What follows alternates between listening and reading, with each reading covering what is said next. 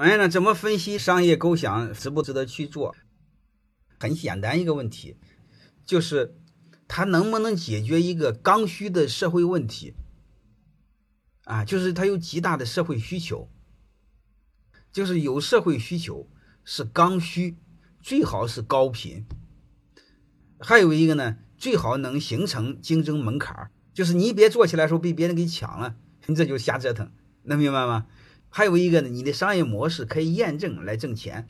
有时候呢，它有市场，但是你挣不着钱，哎，这个不行。你比如大家都喜欢做心理咨询，你看中国人有一个什么毛病，就是他心里有病，他不认为他有病。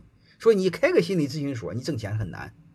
他是有需求，但是你会发现购买的人少，他很难形成购买。能明白吗？所以就类似这样的东西，你们自己就知道。第一，先去判断有没有需求。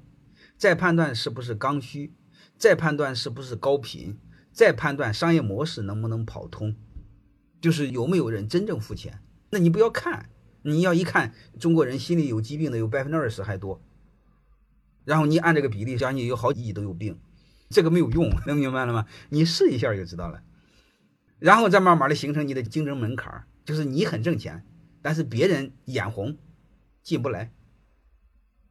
巴菲特说要护城河，那你就挣起来很爽。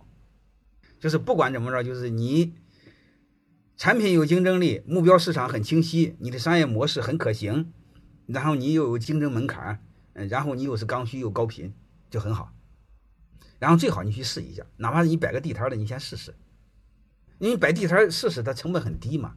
你千万别傻里吧唧的，你投个一两百万还给你爹妈借的，那就亏死。